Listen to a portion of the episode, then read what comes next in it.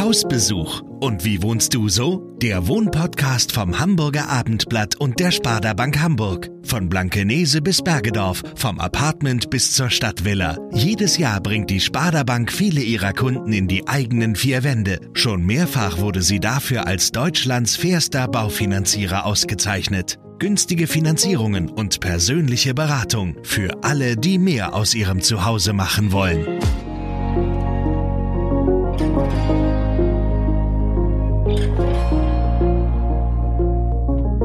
Es war diese Atmosphäre, die jetzt tatsächlich sich auch hier wiederfindet, von Freiheit, ein bisschen schräg, ein bisschen wild, ein bisschen anders, ein bisschen Hinterhof, die äh, mich sofort in den Bann gezogen hat.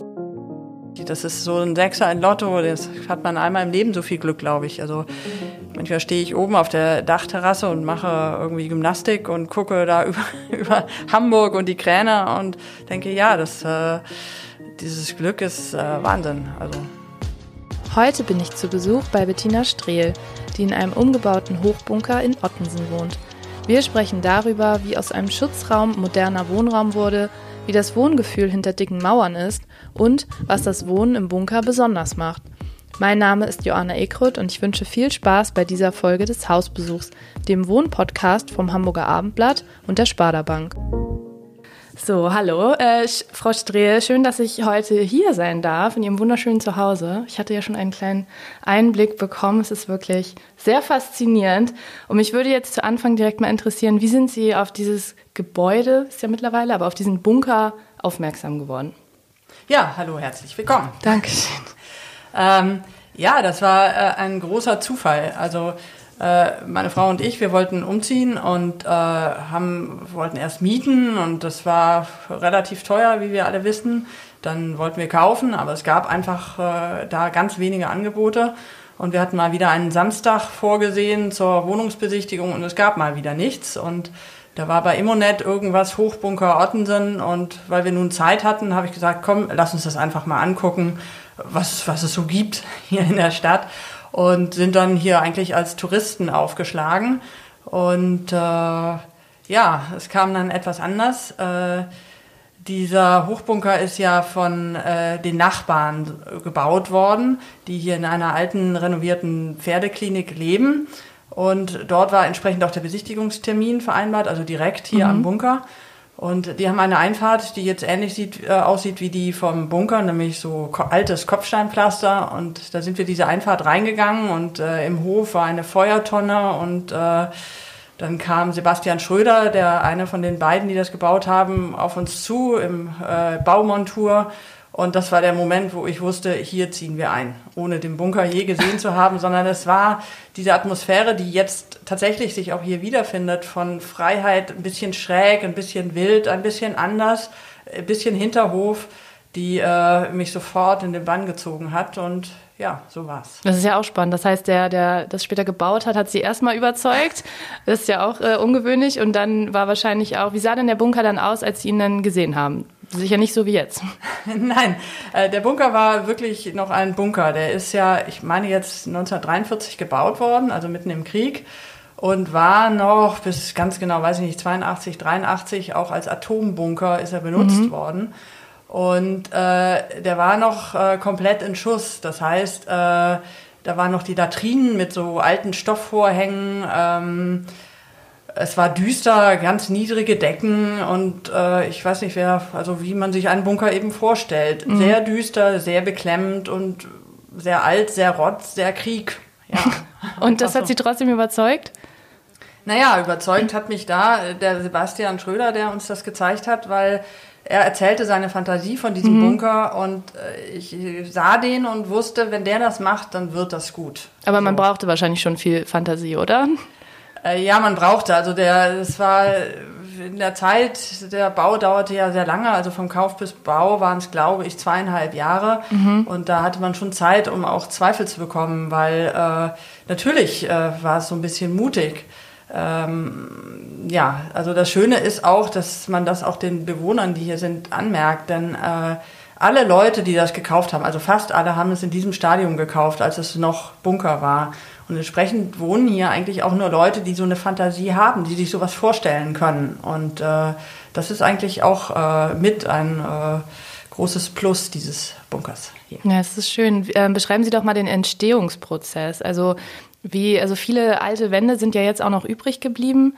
Ähm, genau, was, was ist da so passiert?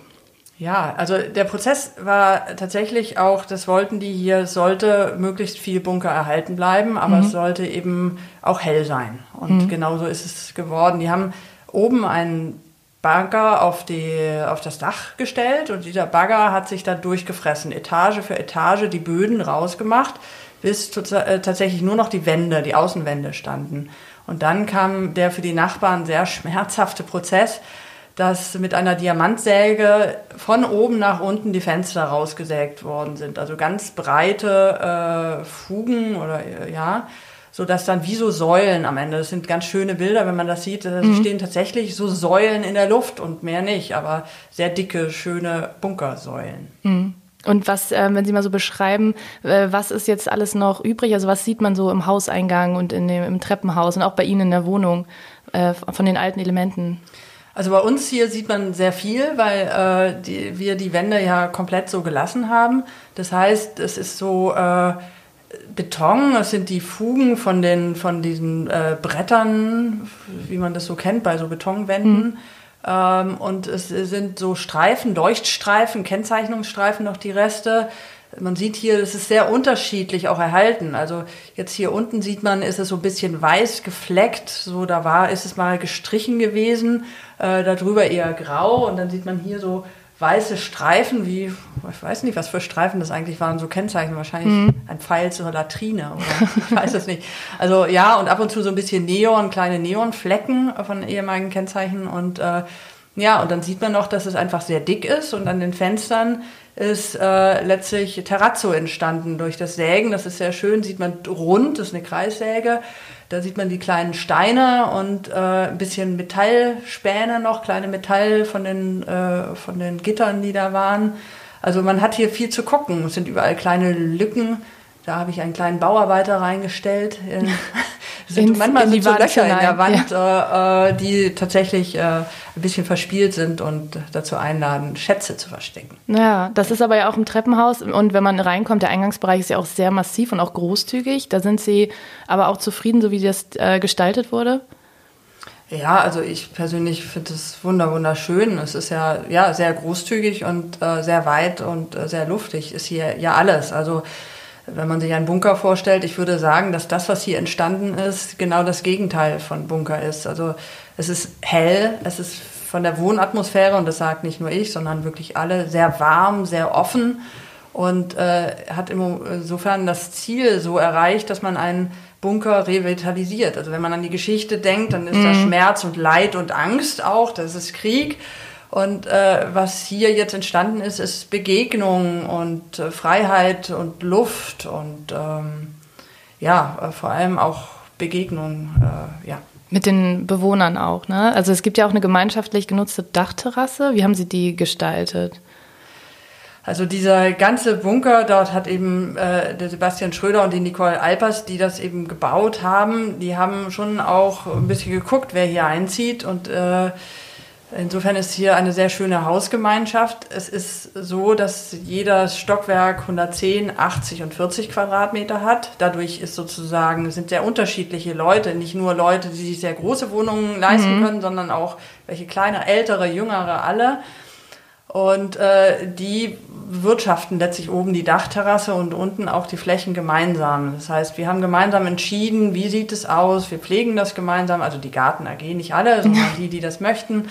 Oben gibt es ein Hochbeet mit Gemüse, das dann eben unten für alle immer liegt. Äh, äh, unten ähm, gibt es eine Katharina Dirks, die sich sehr engagiert äh, unten und den äh, Boden wieder aufgepäppelt hat mit Pferdeäpfeln, die sie von irgendwelchen Höfen geholt hat und äh, so dass aus der ein bisschen Bauerde, die unten war, jetzt, äh, wenn man da einmal die Hand rein äh, dann hat man gleich fünf Regenwürmer, also eine ungeheure, fruchtbare, tolle Erde.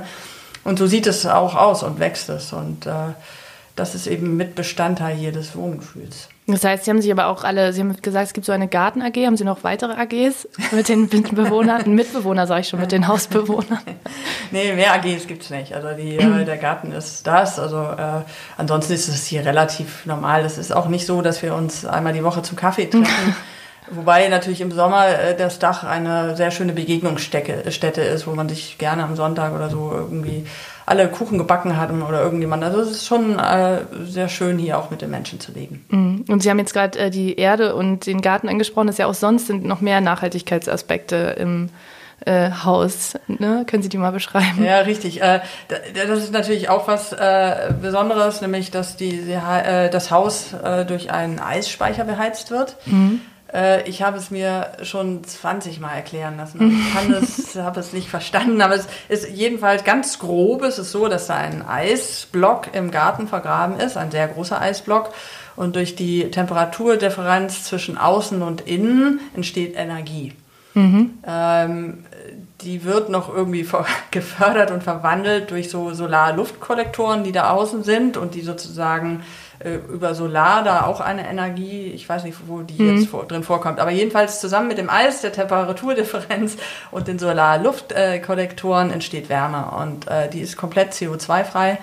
Und ähm, im Sommer wird es tatsächlich auch gekühlt, dann sind die Böden, also können eiskalt sein. Und im Winter ist es eben eine Fußbodenheizung und ähm, ohne die Umwelt zu belasten.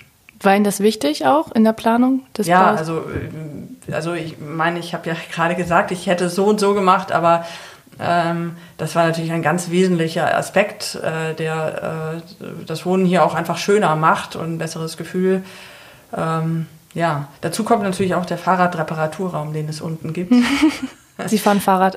ja, ich äh, fahre sehr, sehr viel Fahrrad und ähm, ja, unten ist ein Werk, äh, Werkraum mit einem Fahrradständer und solche Dinge. Also es ist einfach ein Wohnen der Zukunft, würde ich sagen. Mhm. Und ähm, durften Sie dann oder haben dann jeweils, Sie haben ja die Wohnung schon gekauft, bevor sie fertig war, richtig? Mhm. Haben Sie dann eigentlich Ihre Wohnung auch gestalten können? Oder war ein bisschen was vorgegeben oder war es dann komplett jeweils den äh, Eigentümern überlassen?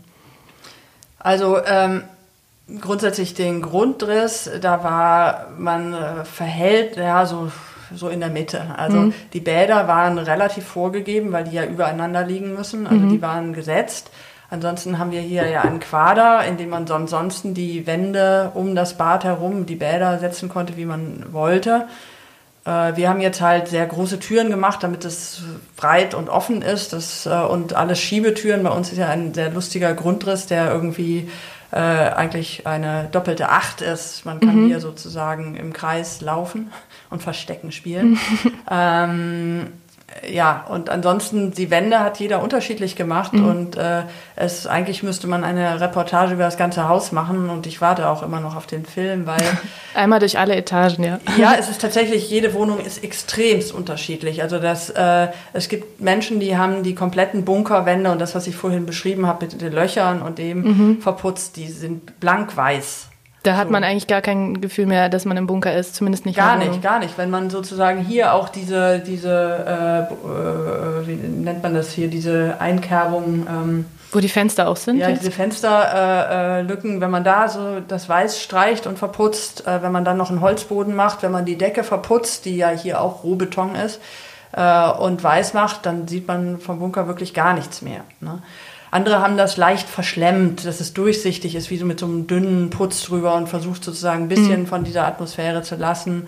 Äh, andere haben, es gibt ja an einer Stelle die ehemaligen Decken, da sind sozusagen richtige Risse in den äh, oder große Einkerbungen in den Wänden gewesen, die haben das richtig gelassen und dafür sehr edle Böden reingemacht. Das sieht dann aus wie ein Kunstobjekt. Dann ist wirklich die Wohnung ein Kunstobjekt und bei uns ist es halt ja doch sehr, sehr bunker geblieben. Mhm. Also wir haben es relativ wenig verändert an den Außenwänden. Die, die, die Böden sind ja ganz normaler Estrich, so wie es geliefert worden mhm. ist. Und äh, deshalb ist es sehr pur. Ja, das ähm, war so, ich meine, wir haben das ja mit Möbeln, so lauter alte Möbel von vor allem meiner Familie äh, sozusagen ein bisschen wärmer mit viel Holz und dann die Küche, die ja ein großer Holzblock ist, versucht so ein bisschen wärmer und finde es ganz gelungen. Das ist ein schöner Mix, sehr gelungen, auf jeden Fall. Ja. Wie fühlt es sich denn an, in einem Bunker zu leben? Also Sie haben ja auch gesprochen davon, dass man ja so ein bisschen das Historische spürt. Umweht einen das dann täglich oder blendet man das irgendwann aus? Ähm, das Motto dieses, dieses Baus war ja aus äh, Schutzraum wird Wohnraum. Mhm. Und ich würde immer sagen, dieser, dieser, dieser äh, Bunker, oder eigentlich heißt der Frieda, ich nenne ihn manchmal lieber Frieda als äh, Ja. Bunker, ist ein echter Schutzraum auch jetzt noch. Also man fühlt sich hier total geborgen. Das liegt natürlich auch daran, dass die Wände so dick sind, dass es überhaupt nicht hellhörig ist. Und wenn hier Kinder sind, die lieben das, weil sie können Fußball an die Wände. Man kann mit dem Fußball dagegen schießen, so oft man möchte. Und das bekommt niemand mit. Äh, man kann hier nachts um elf die Musik aufdrehen und tanzen. Das kriegt niemand mit. Äh, ich äh, ja, mache da immer irgendwelche komischen Sportsachen. Äh, auch das so frei, oben auf dem Dach oder hier drin, egal wo. Es ist äh, tatsächlich, ich muss zugeben, es ist ein Luxus. Ich möchte, dass es jeder hat. Ich habe nun leider das Glück gehabt, dass ich hier wohne. Äh, das tut mir manchmal fast leid. Ich würde, jeder sollte so wohnen. Äh, jedenfalls ist es wunderschön. Ja, das stimmt. Also das heißt, Nachbarn äh, hören, also sie hören sich alle gegenseitig nicht. Null. Nie, gar nicht. Gar nicht. Da wurde auch schon rumgetestet. Kinder wohnen hier auch und die- die können, was Sie gerade beschrieben haben, Fußball spielen und äh, genau, nichts gehört. Ich muss zugeben, äh, dass hier keine Kinder drüber wohnen. Ähm, aber ansonsten, ich habe hier tatsächlich noch nie jemanden gehört und ich weiß, dass sie unter uns zum Beispiel auch äh, sagen, äh, dass ob uns die Musik mal gestört hätte. Und ich habe noch nicht äh, einen Hauch gehört. Ich meine, ja, ich bin auch nicht ständig hier, aber ja. Aber wahrscheinlich erzählt man sich das so im Haus, dass man sich gegenseitig nicht hört. ja, es sind ja auch einfach wahnsinnig dicke Wände. Sie haben ja auch gerade gesagt, ein Schutzraum. Fühlt man sich auch sehr, also ja, geborgen, aber auch sicher? Ist es sowas, dass man ein sehr sicheres Gefühl hat in einem Bunker? Ja, aber sicher wovor jetzt? Vor einem Einbrechern Atomkrieg? zum Beispiel. Vor was? Vor Einbrechern zum Beispiel. Ja, also äh, weiß ich nicht. Ich habe nie so groß äh, Angst vor Einbrechern. Äh, äh, ja, ein bisschen so, so die Struktur im Treppenhaus ist ja, glaube ich, so, dass sie nicht besonders einbrecherfreundlich ist, weil Nee. als Einbrecher würde man sich, glaube ich, fühlen wie eine Maus im Loch. Also Es halt ja auch sehr. Man hört ja dann, im Flur hört man ja den Hall sehr Man doll. hört den Hall und die, die, äh, so wie die Türen mit den Feuerschutztüren. Also natürlich, wenn man Glück hat, hört einen niemand und man kann wunderbar einbrechen. Und wenn man ein bisschen Pech hat, dann ist man, kommt man nicht mehr raus hier. Also ich glaube, es ist, äh, ich würde hier nicht einbrechen. Also, Und ähm, Sie haben ja schon beschrieben, wie Sie es eingerichtet haben. Ist ja auch ein Mix mit alten Gegenständen aus, von Ihrer Familie. Diese tolle Bank im Flur ist ja auch ein Erbstück, richtig? ja, ja, richtig. Hm. Die ist von Ihrem Großvater oder was war die Geschichte? Ja, mein Großvater war Arzt in Uelzen und das ist die Bank für die Privatpatienten. ah, die steht jetzt im Flur für Ihre Gäste, Für die Privatgäste. für die genau. Privatgäste. Und sagen Sie, können Sie eigentlich einfach einen Nagel in die Wand schlagen? Oder brauchen Sie einen Schlagbohrer? Ähm, naja, es kommt drauf an. Also innen sind ja die Rigipswände, um das sozusagen das abzuteilen. Da kann man natürlich alles reinschlagen. Tatsächlich mit Nagel in diese Wand nicht. Also das ist äh, Stahlbeton und äh, ich habe, es war eigentlich der erste, eine der ersten Maßnahmen tatsächlich einen äh, richtig guten Bohrer, äh, einen äh, Bohrhammer. Also weil ich habe mit einem normalen Bohrer ein bisschen günstigeren hier angefangen und das war so schrecklich und ich wusste, okay, das gehört hier zum Inventar, muss hier dazu gehören, ein Bohrhammer. Ja, sonst kommt man nicht durch, ne? Nee, nee, nee. Wenn Sie es vergleichen, also haben Sie, wo haben Sie denn vorher gewohnt? Auch in Hamburg oder ähm, sind Sie hergezogen? In einem Spüttel, ja. Ach so, okay. Altbau, hellhörig. Ja. Äh, ein kompletter Kontrast. ja, kann man so sagen. Also hier gefällt es Ihnen besser. Ein bisschen, ja. Auch im Viertel, also jetzt in Ottensen? Oder würden Sie sagen, die sind ähnlich? Ähm, ich habe schon viel gewohnt in Hamburg, in, in meinen Nienstädten, viel, die meiste Zeit in äh, Eimsbüttel, auch mal ein bisschen in Altona, da so Altenstraße. Ähm, aber ich mag Ottensen am liebsten und ich bin auch in, es gibt ja, man sagt ja in Hamburg immer die Alster und die Elbtypen und ich bin ganz eindeutig Elbtyp. Und äh, das merkt man ja Ottensen an, dieses Elb, das ist ja auch wieder, ich möchte nicht immer wieder Freiheit wiederholen, aber äh, ich laufe auch relativ viel und der Strand und die Weite dieser Elbe ist einfach so kostbar und Ottensen hat äh, für mich eben auch die Elbatmosphäre. Ähm, Ottensen hat ja nun eine eigene Geschichte, nun damals als protestantische Enklave und äh, das äh, merkt man diesem auch an, dieses Gewerbliche, was hier noch gibt, dieses Kleingewerbliche, diese vielen Hinterhöfe, diese verschachtelten mhm. Altbauten. Mhm. Ähm, das finde ich ganz, ganz besonders an Ottensen und besonders schön. Ottensen, würde ich sagen, ist ja auch ein Genussviertel. Also es gibt ja sehr viele tolle Läden, die hier mhm. schon sehr, sehr lange sind. Also ich kenne Ottensen jetzt auch schon 30 Jahre. Äh, vorher wohnte ich nicht hier, mhm. aber ähm, wo diese Geschäfte immer noch bestehen, was, was Kostbares ist. Also anders als Almsbüttel, äh, da gab es einen großen Schwund, in Ottensen ganz sicher auch, aber äh, es gibt einfach noch trotzdem viele traditionelle alte Geschäfte und auch das äh, schätze ich persönlich sehr. Das heißt aber, das war jetzt kein Kriterium bei der Wohnungssuche. Wir haben ja vorhin kurz über den Wohnungsmarkt gesprochen. Es ja. wird bestimmt auch viele interessieren. Sie müssen ja nicht ins Detail gehen, aber so finanziell stellt man sich jetzt vor, so ein schöner Bunker, war das dann ja etwas, also preislich, wo Sie total überrascht waren oder äh, passte das in den damaligen Wohnungsmarkt von den, Mietpre äh, von den Kaufpreisen hinein? Ja, das ist jetzt so ein bisschen auch Ansichtssache. Es war schon tendenziell eher ein bisschen teurer damals. Also einige Leute haben gesagt, wir seien verrückt. Ähm, aber die haben auch nicht einkalkuliert. Also so, das war ein Preis, der so relativ normal eher ein Tick oben war. Auf der anderen Seite war nicht eingepreist die Dachterrasse und es war auch nicht eingepreist, also mhm. der, der, diese, diese Eisspeicherheizung. Das ist ja alles nochmal ein äh, großer Zugewinn und äh, das war, meine ich, nicht so richtig eingepreist und äh, dazu konnte man, glaube ich, nicht so hohe Preise nehmen, weil dieser Bunker war, wie er war, nämlich dieser Hochbunker und äh, glaube, es war gar nicht so einfach, diese Wohnungen zu verkaufen. Es war nicht so, dass äh, denen, so hatte ich das, glaube ich, in mhm. Erinnerung, äh, so sehr aus den Händen gerissen worden sind. Also, weil mh, alle hatten so ein bisschen Vorbehalte. Jetzt natürlich hat, es, äh, hat sich der Wert sehr gesteigert, klar. Weil ja. man sieht, das ist gelungen. Das, genau. Diese Vision haben Sie ja bei den Menschen gesehen, die das hier gemacht ja. haben, ne? Ja. Genau, okay. Das heißt, Sie sind noch zufrieden mit, ihr, mit Ihrem Investment sozusagen. Ja, ja, auf jeden Fall. Also sowas bekommt man, glaube ich. Das ist so ein Sechser, ein Lotto, das hat man einmal im Leben so viel Glück, glaube ich. Also mhm. manchmal stehe ich oben auf der Dachterrasse und mache irgendwie Gymnastik und gucke da über, über Hamburg und die Kräne und denke, ja, das, äh, dieses Glück ist äh, Wahnsinn. Also, mhm. ja. Wie reagieren denn die Nachbarn? Also, oder wie haben Sie insgesamt, erleben Sie so das un unmittelbare Umfeld? Weil es ist ja, wie Sie sagten, in einem Hinterhof und sehr dicht und sehr eng. Und gut, die Bauphase war teilweise wahrscheinlich ein bisschen anstrengend für die, aber kommen Sie mit denen auch gut klar? Oder ist das, äh, ja, wie erleben Sie so die Nachbarschaft? Ähm, es gibt jetzt nicht so viele unmittelbare Nachbarn. Es gibt ja einmal diese zwei kleinen Villen, die da vorne stehen, die jeder auch in Ottensen sicher kennt. So und äh, das sind sehr nette Nachbarn. Ich glaube, am Anfang fanden die das auch ziemlich blöd, weil die hatten ja einen geschützten Hinterhof mit einem Bunker, wo niemand war. Und äh, jetzt plötzlich gibt's hier Balkone, wo ihnen alle in den Garten gucken. Also das äh, okay. kann man sich vorstellen. Die Menschen sind so, dann machen sie erstmal zu und sagen, das finde ich blöd. Das ist ja einfach... Äh, ein bisschen Privatsphäre mussten die einfach abgeben, ein bisschen Luxus. Aber ich glaube, jetzt äh, verstehen wir uns eigentlich mit allen ganz gut. Und ich äh, habe den Eindruck, es ist eine sehr freundliche Atmosphäre. Also ja. Wenn man den Blick von der Straße muss man ein bisschen heben, um den Bunker auch zu sehen. Also er ist ja eigentlich nicht versteckt, aber man muss schon auch hingucken. Ne? Ist es häufig so, dass jetzt auch mal Menschen einfach reinkommen in den Hof und ums Haus laufen oder Fotos machen? Gibt's das?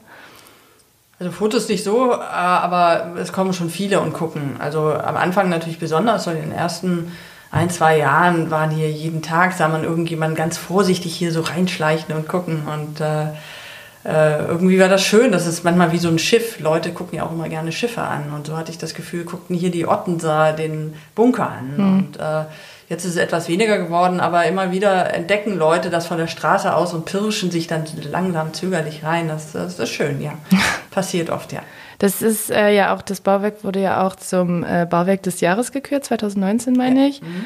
Macht Sie das stolz? In so einem tollen, prestigeträchtigen Haus zu wohnen. Nein, ich, ich bin total, ich freue mich für den Architekten, der das ja einfach großartig gemacht hat. Das sieht man ja hier. Es gibt so viele kleine, wunderschöne Details. Äh, diese verschiedenen Balkone, äh, jedes, äh, jede Wohnung hat ja drei, einen französischen Balkon, einen normalen und eine kleine Loggia.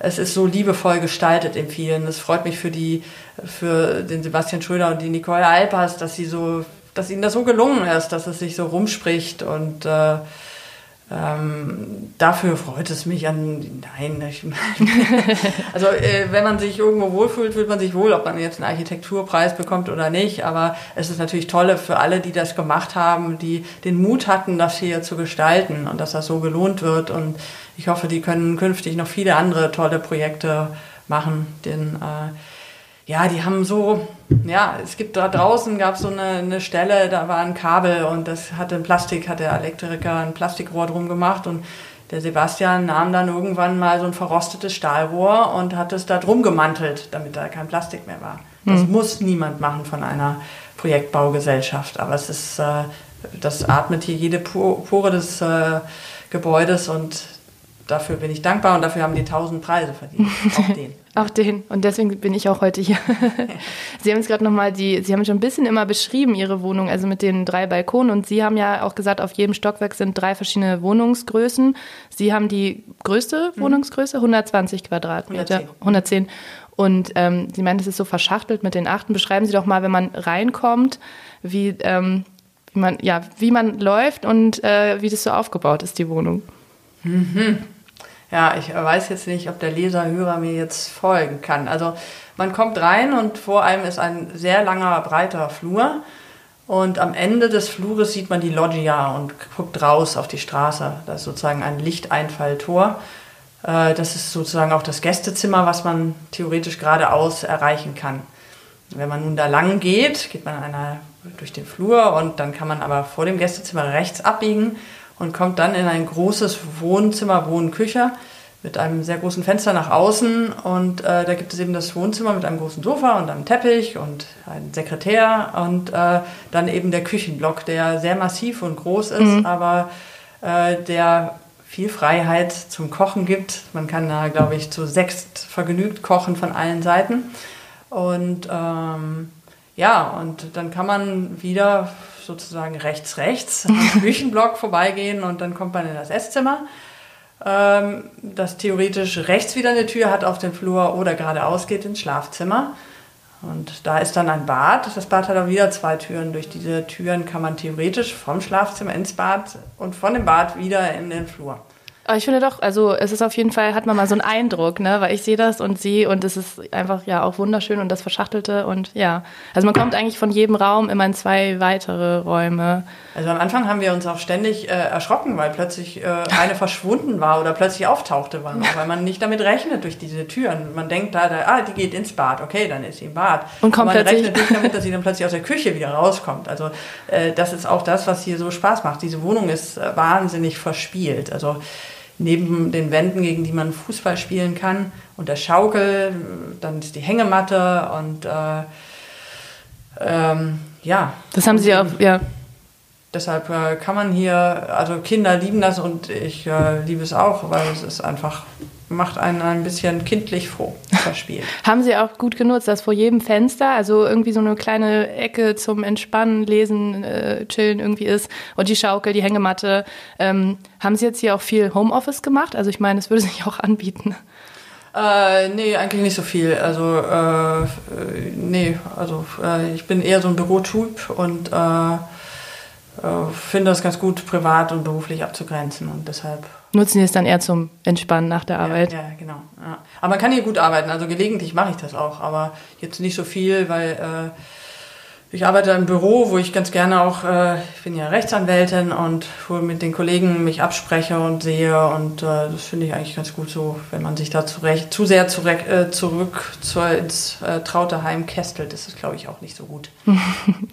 okay, und ähm, ja, Sie haben es ja schon angesprochen, ich meine, die Wohnung gehört Ihnen auch, deswegen erübrigt sich die Frage wahrscheinlich, aber man weiß ja nie, wie lange planen Sie denn hier zu bleiben? Wollen Sie hier alt werden? Ja, eigentlich am liebsten schon. Also nein, definitiv. Also wenn man so einen Platz gefunden hat, äh, sollte man ihn nicht so schnell aufgeben. Und äh, ja, das ist ja auch eine barrierefreie Wohnung.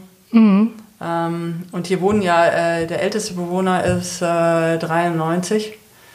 Und äh, es wohnen hier, es ist nicht der einzige, 93, äh, 87, 83 sind, glaube ich, so ungefähr die älteren Bewohner. Und die kommen hier gut klar. Und äh, ich glaube, so würde es uns auch gehen, ja. Super, also vielen Dank. Dankeschön für das Gespräch und ja, dann weiter ein schönes Wohnen. ja, danke.